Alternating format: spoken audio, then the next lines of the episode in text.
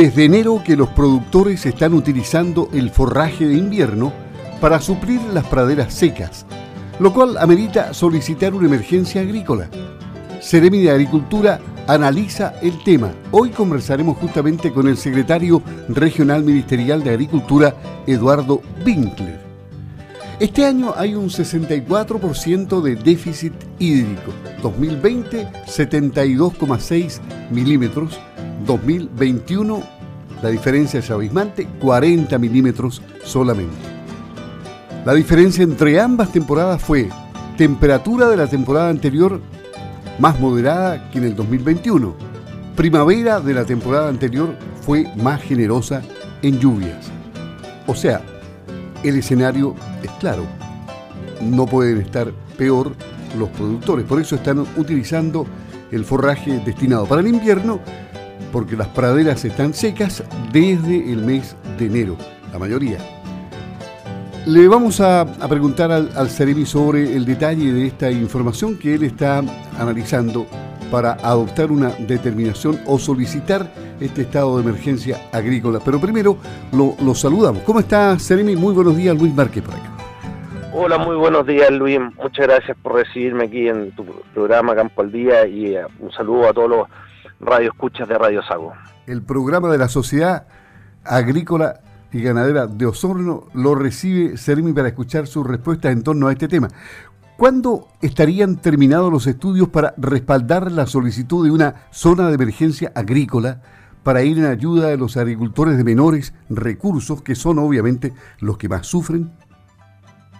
Mire, nosotros hicimos un comité mm, regional de emergencia agrícola el día martes en la mañana y le solicité a los distintos servicios que son parte de este comité que generen un informe en sus respectivas áreas de expertise eh, para con entrega este día viernes. La idea de eso es tener eh, el fin de semana para poder revisarlo, estudiarlo y el día lunes nuevamente nos reuniremos y, veremos cuál es la recomendación de este comité que, que no decreta la emergencia agrícola eh, en, forma, digamos, como resolución del comité, sino que le da la sugerencia al señor intendente porque en el caso de la sequía hay un procedimiento adicional donde el intendente le solicita esto y, lo presenta a un comité asesor de la presidencia. Este es un protocolo que existe hace más de 10 años y, esa es la forma de llegar a que el ministro de Agricultura, o la ministra en este caso, la señora Mary Durraga, eh, pudiera declarar la emergencia agrícola. Nosotros tenemos que tener un informe primero los daños, los daños que se producen, nosotros tenemos que cuantificar qué fue eh, las praderas que se perdieron, que se perdieron, el número de animales que pudieron haberse visto afectados. De hecho, le pedimos al SAC un informe de las denuncias de muerte o pérdida de, cabeza en los distintos predios. Y por otro lado, un, informe muy importante es el informe de INEA. INEA nos entrega la, información respecto a las características de la meteorología agrícola, porque es muy distinto el déficit hídrico meteorológico que la agrícola, porque como muchos de ustedes deben saber muy bien, no es lo mismo que caigan 5 lluvias de 20 milímetros en un mes a que lluevan 100 milímetros en un, en un día, porque para, para las plantas, para digamos para la, la humedad del suelo es, es muy distinto. Y, ese informe lo hace INEA. Y, y por último, ya que varias municipalidades solicitaron se declare la emergencia agrícola, a estas mismas municipalidades que se contactaron con nosotros les solicitamos información respecto a sus comunas, quiénes, cuántos agricultores se verían afectados y, eh, y con qué nivel de pérdida de praderas o de ganado. Pero usted que, que está permanentemente en terreno, ¿es evidente que las praderas están secas, Seremi? por supuesto, o sea, ese déficit hídrico que usted mencionaba, el 64%, ha hecho que, sobre todo en la parte, primero en la parte norte de la región, eh, como bien decía usted, en enero ya se empezó a consumir forraje, hoy en día, forraje que estaba destinado al, al déficit de, alimentos de invierno, y después, como iba avanzando hacia el sur en la, temporada, en febrero ya toda la región estaba con esta misma situación.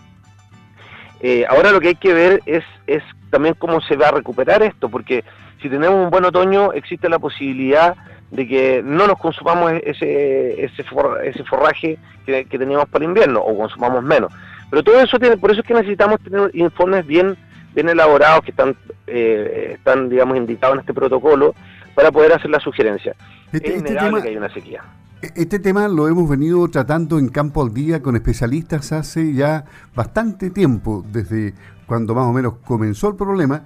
Y, por ejemplo, eh, un, académico de la Universidad de Chile, el eh, profesor Santibáñez, si mal no recuerdo, él hizo un pronóstico de las condiciones del otoño, que va a ser un otoño seco, y también anticipó en, febrero de que marzo iba a ser un mes seco, y por lo tanto la recuperación de las praderas recién va a ocurrir en la primavera.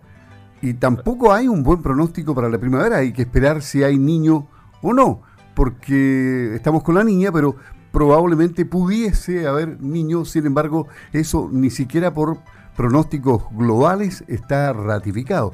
Es decir, las condiciones de este año son bastante especiales. Así es, nosotros durante todo este invierno estuvimos haciendo cursos de capacitación online. Como consecuencia de la pandemia no pudimos hacer eh, grandes, o sea, no se pudieron hacer reuniones para poder hacer las capacitaciones en forma personal, pero eh, estuvimos todo el invierno, eh, por un lado, eh, avisando de que se venía el fenómeno de la niña, que era algo que se estaba pronosticando por todos los mm, centros meteorológicos chilenos y, e internacionales. Y, por lo mismo fuimos preparándonos también en, cursos de riego, en, se abrió una postulación de riego, hay un convenio de la Comisión Nacional de Riego con INDAP, en la cual existen mil, había, habían ya asignados 1.200 millones de pesos para postular para pequeña agricultura, para agricultura familiar campesina, a programas de riego que ayuden a mitigar esto. Si nosotros lo que tenemos que saber ahora es saber controlar o las desventajas de este cambio climático, tener eh, especies forrajeras que sean de praderas multiespecies, que en el fondo nos permitan tener una mayor producción en, déficit hídrico, y hemos ido haciendo charlas respecto a este, a este tema del cambio climático, del riego y de las alternativas que tenemos para estos déficits hídricos, porque es algo que lamentablemente cada vez está ocurriendo más. Ahora, respecto a la solución de este problema, ¿podrían redestinarse recursos del programa de suelos para enfocarlo al establecimiento de praderas suplementarias, pensando en la alimentación invernal del ganado? Es, complicado redestinar eh, esos fondos porque están asignados y, están, de hecho, ya están eh, en el caso de la, programa mm, de, recuperación de praderas, de hecho ya está cerrado el proceso. Entonces, pero lo que nosotros hemos, hemos visto y lo que le, he pedido a INDAP es que acelere el proceso de la entrega de algunos bonos, que son el bono FOA y el bono FUF, que afortunadamente eh, en esta administración se, eh, el INDAP empezó, cambió su forma de trabajar respecto al calendario. Antiguamente trabajaba con el calendario agrícola, desde este año corre con el año calendario normal, y eso le permite adelantar la entrega de bonos FOA y bonos FUF, que son bonos de capital de trabajo, y nosotros esperamos que estos agricultores que están siendo afectados por, por la sequía, ya los primeros puedan recibir estos bonos que son de 115 mil pesos, que es capital de trabajo, que, pueden comprar concentrado, forraje, principalmente yo creo que va a ir enfocado a concentrado, porque tiene un retorno rápido desde el punto de vista de la, de la alimentación del animal. Eh, ya en marzo van a tener los primeros, en las primeras áreas la entrega de estos fondos, de estos bonos, pensemos que son 8.200 pequeños agricultores que se van a ver beneficiados con esta mm, con esta entrega adelantada de los bonos producto de esta de esta sequía. Por otro lado, también hago el llamado a postular a los proyectos de riego que tiene INDAP eh, en convenio con la CNR. Quedan todavía eh, 900 millones de pesos que se van a asignar para proyectos de riego este año, con fondos adicionales, producto de la emergencia. Hay que recordar que el gobierno del presidente Piñera, dentro del plan paso a paso, considera agricultura uno de los ministerios que tienen que ayudar a fomentar la recuperación económica. Yo siempre lo he dicho, la agricultura es una locomotora que va, a levantar la economía después de esta pandemia y en eso eh, las inversiones se hicieron, se están haciendo en riego, que en el fondo tiene dos ventajas. Por un lado, es, es bastante rápido de efectuar, eh, se inyecta mm, eh, eh, dinero, se genera trabajo y por otro lado aumenta la producción.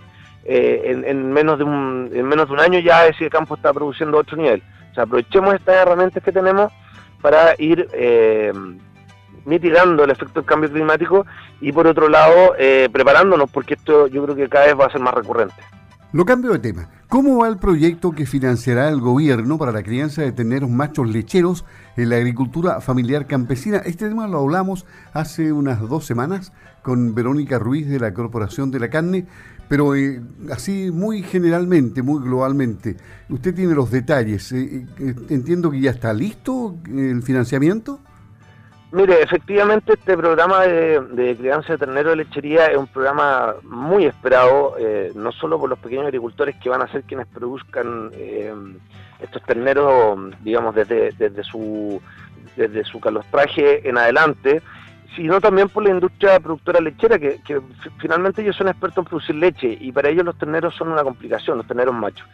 Entonces aquí solucionamos el problema de, el problema de las lecherías que no saben qué hacer con sus terneros machos y le damos herramientas para que pequeños productores se especialicen y sean capaces de dedicarse a criar terneros de lechería que los terminan sacando en un, novillo que de capacidad cárnica, que puede ser de primer nivel y, les permite hacer las, las, sinergias entre ellos para hacer disminución de costos, mejorar su capacidad productiva.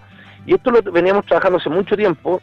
La verdad es que tenía el apoyo de esto eh, con fondos regionales, el fondo FNDR, eh, con el apoyo del intendente. Estuvimos hace muy poco presentando el proyecto a la Comisión de Fomento de los consejeros regionales y efectivamente tiene presupuesto para iniciar su, su desarrollo. En este minuto estamos generando el convenio entre el gobierno regional y eh, la Seremía de Agricultura para empezar a desarrollar el proyecto que debería terminar con una crianza de 3.000 terneros en dos años.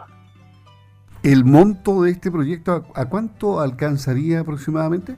Eh, esto considera una inversión del gobierno regional de 320 millones en dos años. Ya, es decir, y, podría ser renovable en el tiempo. Estos proyectos son, son todos a dos años. Se podría llegar a, postular un, nuevo proyecto. Hay que, obviamente, hacer cumplir con todas las etapas. Tiene que pasar por la comisión de, fomento del gobierno regional y tiene que estar aprobado por los eh, consejeros regionales, que son quienes finalmente votan si, se hace un proyecto no, si se les da financiamiento. Nosotros tenemos creemos que realmente esta va a ser una alternativa muy positiva para la, para la agricultura familiar campesina porque le da herramientas para desarrollarse en algo que es importante y por otro lado eh, nos soluciona un problema la lechería y, y, lo último que es muy importante, nosotros eh, tenemos que tratar de aumentar nuestra masa ganadera. Si nosotros tenemos más terneros criados eh, que, que, que llegan a beneficio, vamos a necesitar menos hembras para poder abastecernos de carne. Por lo tanto, es una situación en donde todos ganamos. Yo creo que este eh, programa va a ser un éxito y si es un éxito, eventualmente va a llegar a un punto en donde los particulares, sin la ayuda de, mm, del gobierno regional ni de la Seremía de Agricultura, van a empezar a armar sus redes de negocio y a empezar a trabajar ya eh, en volúmenes mucho más grandes. Bien, le agradecemos al Ceremi de Agricultura el haber conversado con Campo al de Radio Sago Así es que mm, ojalá que tengamos buenas noticias en el tema de, los recursos para paliar en parte o totalmente los problemas que está generando la ausencia de lluvias.